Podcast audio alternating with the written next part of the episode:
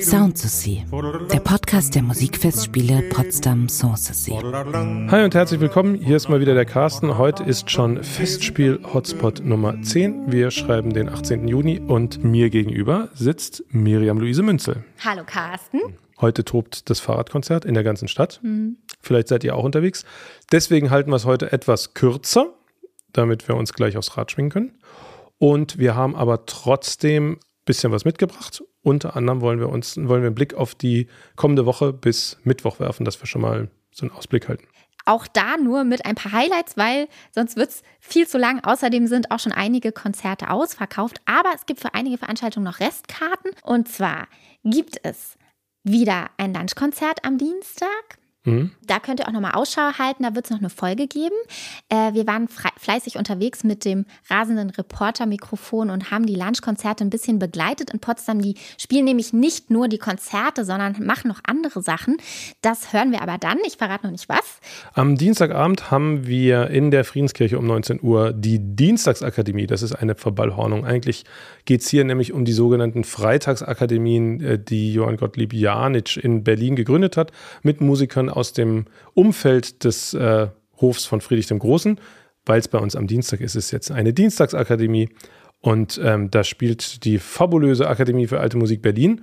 Und ich kann schon ankündigen, äh, da brauche ich gar nicht viel mehr dazu sagen, denn ich habe mit einer Mitwirkenden des Konzerts, nämlich Xenia Löffler, einer Oboistin, ein längeres Interview geführt. Und das gibt es morgen als Folge. Also deswegen hier nur in aller Kürze. Und das ist noch nicht das Einzige. Es gibt nämlich noch ein zweites Konzert an dem Abend. Und zwar ist das im Foyer im Nikolaisaal um 19 Uhr und das ist eine musikalische Bildbesprechung. Ich muss sagen, sowas habe ich noch nie im Konzert gehört. Mhm. Also freue ich mich darauf auf dieses Konzept. Und zwar ist das ein Konzept von Volkert Ude. Ich glaube, Kenner, Kennerinnen wissen, dass der sich in den letzten Jahren so einen richtigen Namen gemacht hat, eigentlich als Konzertdramaturg und äh, jemand, der immer besondere Konzepte umsetzt. Mhm. Also sich sehr beschäftigt mit dem Konzertformat an sich und wie man das eigentlich so ein bisschen sprengen kann.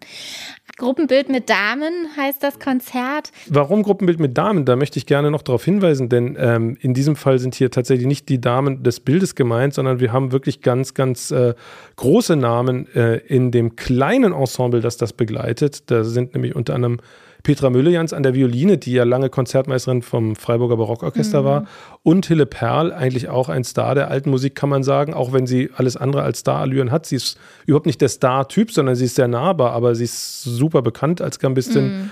Äh, zusammen mit Lee Santana an der Theorbe, Michael Behringer. Und was mich auch äh, besonders freut, eine ganz junge Sopranistin noch, nämlich äh, Yuan Chung. Die singt eigentlich so im Dresdner Umfeld unter anderem Ensemble Polyharmonik mit und ist ein ganz toller Sopran und wird da sicher schöne Highlights setzen auf den edlen Streicherklang. Ich habe jetzt, glaube ich, schon mehrfach hier äh, in, den, in den Podcast gesagt, dass ich ja diesen langen Tag in Rheinsberg mitbegleiten werde. Und äh, natürlich habe ich da auch das Mikrofon dabei gehabt und habe mich ein bisschen ins Getümmel gestürzt und habe mal versucht, ein paar äh, Stimmen von Gästen einzufangen, um auch noch ein bisschen Atmosphäre von diesem Tag hier mit in den Podcast zu bringen.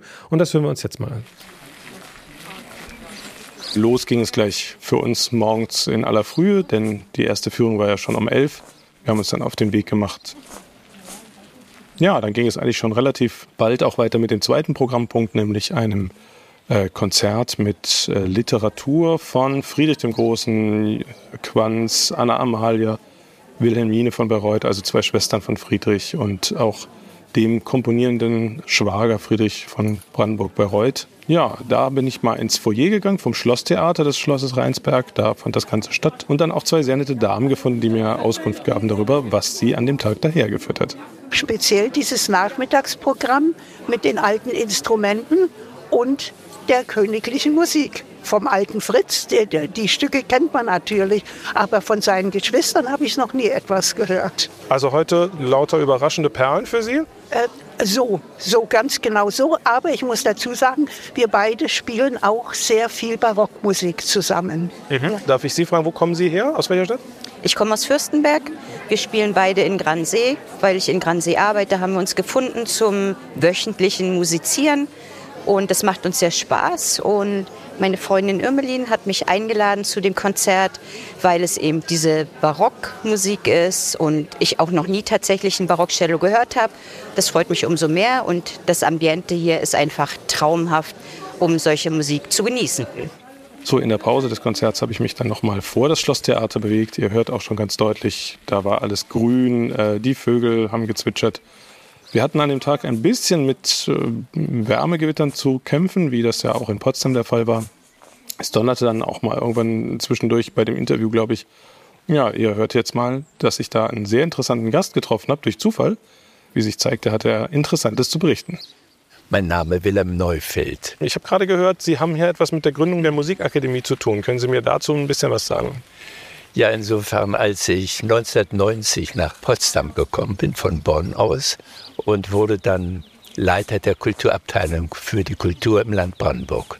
Die Stiftung Preuß Schlösser und Gärten war zunächst in der Verantwortung der Kommune Potsdam. Wir haben dann eine Stiftung gegründet mit Berlin und das war eines der ersten Projekte, wieder Rheinsberg, Schloss Rheinsberg und die Musikakademie aufzubauen. Ulrike Liedke, die derzeit die Landtagspräsidentin, sie kam von der Akademie der Künste und wir haben die Akademien zusammengeführt und auf diese Weise bekam sie dann den Auftrag, hier eine Landesmusikakademie aufzubauen. Rheinsberg hat eine Atmosphäre, die ist einzigartig. Mit dem See, dem Grinnigen See, mit dem Schloss, mit der Geschichte, dem Bruder Friedrichs des Großen, der ja hier auch lange gelebt und gewirkt hat. Ist das für Sie auch was Besonderes an so einem Ort, wirklich die Zeit, äh, die in dieser Musik wiederzufinden und zu sagen, wir bringen auch musikalisch diese Gebäude nochmal zum Leuchten mit so einem Konzert? Zweifellos. Ich denke, nicht nur zeitgenössische Musik spielt eine Rolle, man muss natürlich auch Architektur, Landschaft und Komponisten zusammenführen, sodass also historisch gut begründbar ist, auch heute noch diese Musik zu spielen und auch zu hören.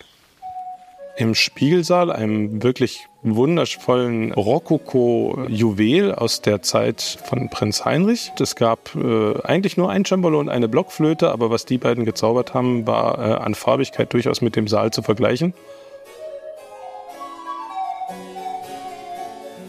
Ja, kaum war das Konzert im Spiegelsaal vorbei, äh, wurden auch schon kräftig äh, Stühle geräumt im Schlosshof. Da war aufgebaut für das Theresia-Orchester, ein äh, wunderbares Konzert mit Repertoire aus Paris um 1784 herum. Das war unser kleiner Wochenauftakt am Sonntag. Ich hoffe, wir haben ein bisschen Appetit gemacht. Miriam, worauf freust du dich jetzt an diesem Wochenbeginn? Ich freue mich tatsächlich sehr auf die Schubertiade. Wir hoffen, äh, ihr schaltet morgen wieder ein, wenn ihr mögt. Und ihr könnt weitere Infos in den Show Notes bekommen, alle Links. Mhm. Und ihr könnt uns natürlich sehr gern auch immer bei Social Media schreiben oder in den Kommentaren. Oder uns empfehlen. Oder uns weiterempfehlen. Darüber oder morgen wieder auch. einschalten. Oder morgen wieder einschalten. Bis dann. Bis dann.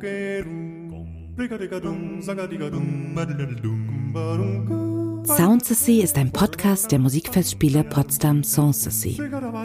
Redaktion Carsten Hinrichs und Miriam Luise Münzel. Postproduktion Robert Niemeyer. Online-Redaktion Genia Börner-Hoffmann und Johannes Kleemeyer. Informationen zum Festspielprogramm gibt es unter musikfestspiele-potsdam.de.